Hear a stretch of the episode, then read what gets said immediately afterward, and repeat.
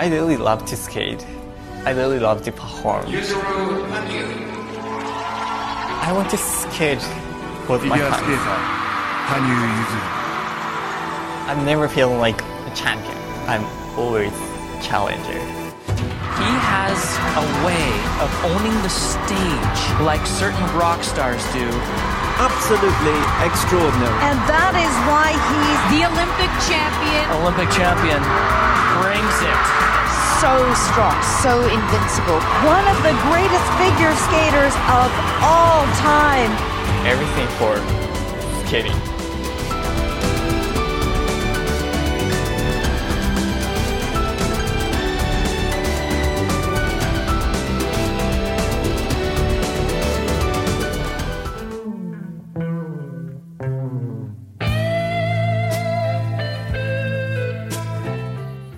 ，Sing for 苦战，二零一二至二零一三年赛季后半段。一月上旬，羽生先后参加了 Stars on Ice 大阪、名古屋 Figure Skating Festival、Japan Super Challenge 的冰演。结束后，他返回多伦多，和大卫·威尔森教练打磨编舞，和崔西·威尔森教练进行体能强化的训练。在多伦多的日子里，羽生每天沉浸在训练中，不知不觉到了二月上旬，羽生结弦迎来了在大阪举行的四大洲锦标赛。短节目中，羽生轻松地完成四周跳，整体发挥也让人感到游刃有余。只不过最后的连跳跳成了勾手一周跳加后外点冰三周跳，尽管只得了八十七点六五分，但他还是拿到了短节目的第一名。挺糟心的，这样的表演算好还是坏，我也说不上来。勾手跳之前都特别好，勾手跳那儿跳坏了，但接上后外点冰三周跳之后，感觉又回来了。再往后的步伐也都特别顺畅，本该是一场足以高举双手庆祝胜利的绝佳表演，却出现了那样令人惋惜的失误。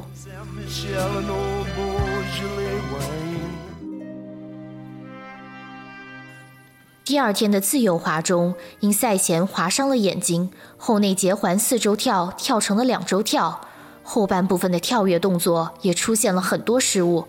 最终，羽生以一百五十八点七三分自由滑排名第三，而在总分上，他被短节目排名第六的凯文·雷诺兹反超，以二百四十六点三八分排名第二，获得了银牌。其实当时状态还挺好的，正因为状态还不错，我更为自己做出这样的表演而感到羞愧。还好这不是世锦赛，布莱恩教练最后也说我们瞄准的是世锦赛，所以没关系的，我会好好调整、反省、克服问题的。一直到公开练习为止，我的状态都挺好的，后内结环四周跳也连续跳成功了。我希望在比赛中也能如此。后外点冰四周跳，我还是很有自信能完成的。这个赛季也基本没有失败过，这在很大程度上归功于我从去年就开始跳后外点冰跳。四大洲锦标赛上，羽生收获良多。训练基地转移到多伦多之后的训练开始奏效。短节目的节目内容分中，滑行技术一项，羽生拿到了目前为止个人最好成绩，八点七五分。从夏天起，羽生以在世锦赛上拿到好成绩为目标，每次参加比赛都力求发现问题，并在下一次比赛到来前的短短时间内努力解决，最后留下了好成绩。现在离把多伦多的训练中所取得的成果向世人展示，只剩下一个月的时间。羽生认为已经万事俱备。然而，羽生结弦却遭遇了意想不到的磨难。四大洲锦标赛后，羽生在家乡仙台停留了数日，一返回多伦多，便发现自己感染了流感。因为高烧，大概有十天完全没参加训练，重新上冰场已经是二月底的事情了，离世锦赛只有不到两周的时间。为了弥补缺席的训练时间，在布莱恩教练陪同青少年选手参加世锦赛青少年组期间，羽生拼命练习，结果左膝又受伤了，这又让他不得不休息了一周。再次回到冰场已经是三月六日，离世锦赛短节目比赛只剩下一周的时间。三月十三日，加拿大多伦多世锦赛短节目中，作为第三十一位出场的选手，羽生结弦在户外点冰四周跳和勾手三周跳上出现失误。这使得在这个赛季的国际滑联比赛中，两次刷新世界纪录的短节目巴黎散步道，在这场比赛中只拿到了七十五点九四分，排名第九位。短节目分数和第一名陈伟群的分数相差二十二点四三分。短节目后，当记者就布莱恩教练透露的左膝伤情询问羽生时，他并没有做具体说明，只是说。关于这个问题，可以自由滑结束之后再谈吗？短节目后休息了一天，自由滑比赛在三月十五日举行。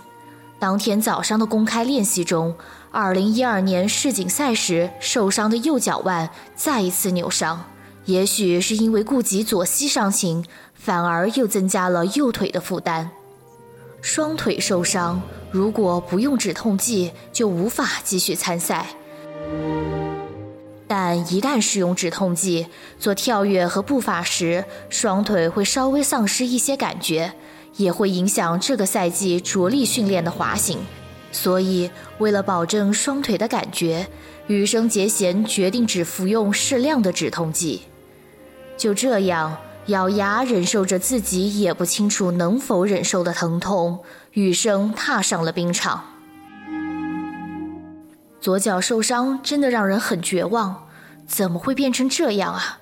短节目之后我哭得很厉害，没想到还被拍下来在电视里播了。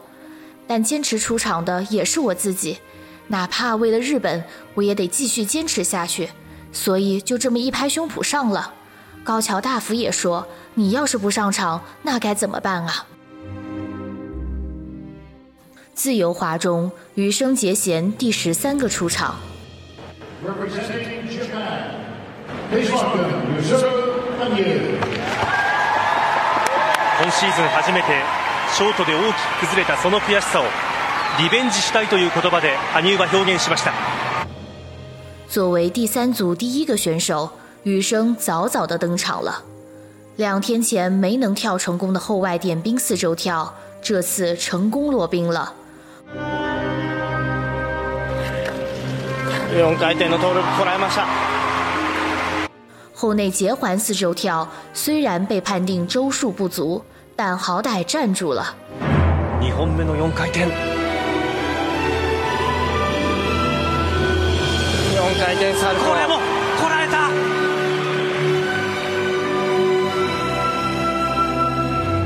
羽生の意地を見ました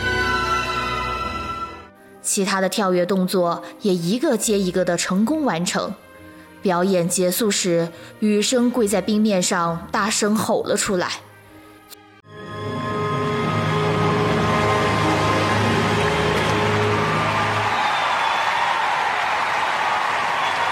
この表情です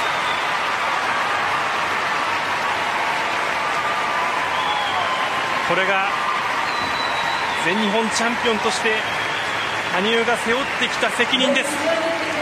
強い気持ちで戦い抜いてくれました。決してステップは本調子には見えませんでした。それでもこらえ抜いた。4分30秒でした。最终，他以一百六十九点零五分自由滑排名第三，总分排名也追到了第四。索契冬奥会中，日本队的参赛名额取决于这次世锦赛的表现。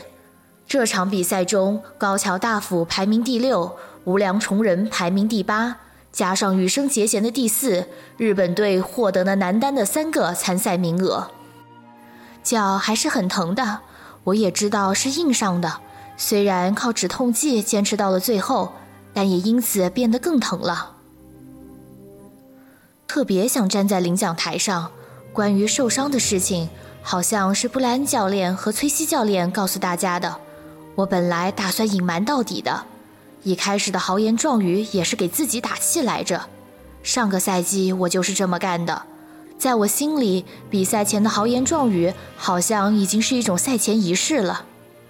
心里面其实特别不安，虽然布莱恩教练给了我很多建议，但我紧张的根本听不进去。好久没这样努力想笑却笑不出来了，可能以前从来没把自己逼到这个份上吧。和平时的紧张感不一样。这次是因为不安而紧张，正因为和平时的紧张感不一样，所以才这么不知所措吧。身上还肩负着作为全日本冠军的责任，却陷入了所有努力可能付诸东流的糟糕处境。作为全日本冠军走到这里，却不能为争夺奥运会的三个名额做出贡献，那罪过就太大了。这可以说是一种坚持，一份责任感吧。现在不拼一下，我会后悔一辈子的。所以想着，不管怎样，至少要完成跳跃动作，必须竭尽全力挑战表演。因为四周跳的成功率并没有提高，所以这就是一项挑战。如果挑战失败了，一切都将失去意义。我从没想过弃权，或是放弃跳四周跳，只想着一定要跳成功。赛前，布莱恩教练曾提议将后内结环四周跳和后外点冰四周跳改为两个后外点冰四周跳，因为后外点冰四周跳的成功率更高，对受伤的身体和心理来说压力也略小一些。但羽生结弦拒绝了，因为这个赛季的目标本就是成功跳出两个种类的四周跳。而且比赛节目中一旦这么跳过，就不想再跳比这个难度更低的动作了。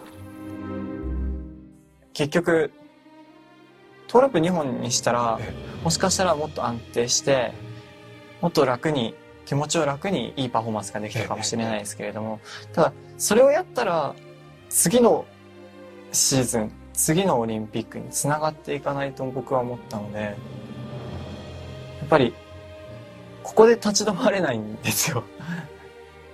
僕は絶対譲らない名前から知ると譲りやすいんですよ。譲らないです。如果真的改成两个后外点冰四周跳，那下个赛季就必须在节目里加入两个后外点冰四周跳和一个后内结环四周跳了，否则自己无法满意。虽说也不是不行，但这样一来，奥运赛季节目的风险就太大了。基于这样的考虑，布莱恩教练最后也认可了羽生的选择。没有降低构成难度，拼尽全力滑到了最后，我很满意。这也让我切实体会到，在加拿大的训练非常重要。这一年的成功也不会因为一个月的休息而白费。因为生病和受伤，正经训练也只是来这里的四天而已。前两天每天只做不到一小时的滑行训练，剩下两天把滑行和跳跃去掉，整体节目过了一遍。此外，只简单做了一些跳跃动作，四周跳完全没练。能坚持到现在真不容易啊！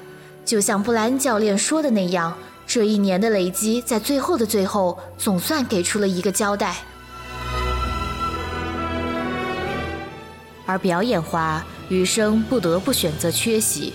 此后，羽生回国接受了细致的检查，左膝被确诊为韧带炎，这是一种过度使用引起的运动损伤；右脚腕的扭伤则被确诊为慢性伤病。为此，羽生不得不放弃四月的团体锦标赛。三月十五日，羽生结弦结束了索契冬奥会赛季前的这一赛季。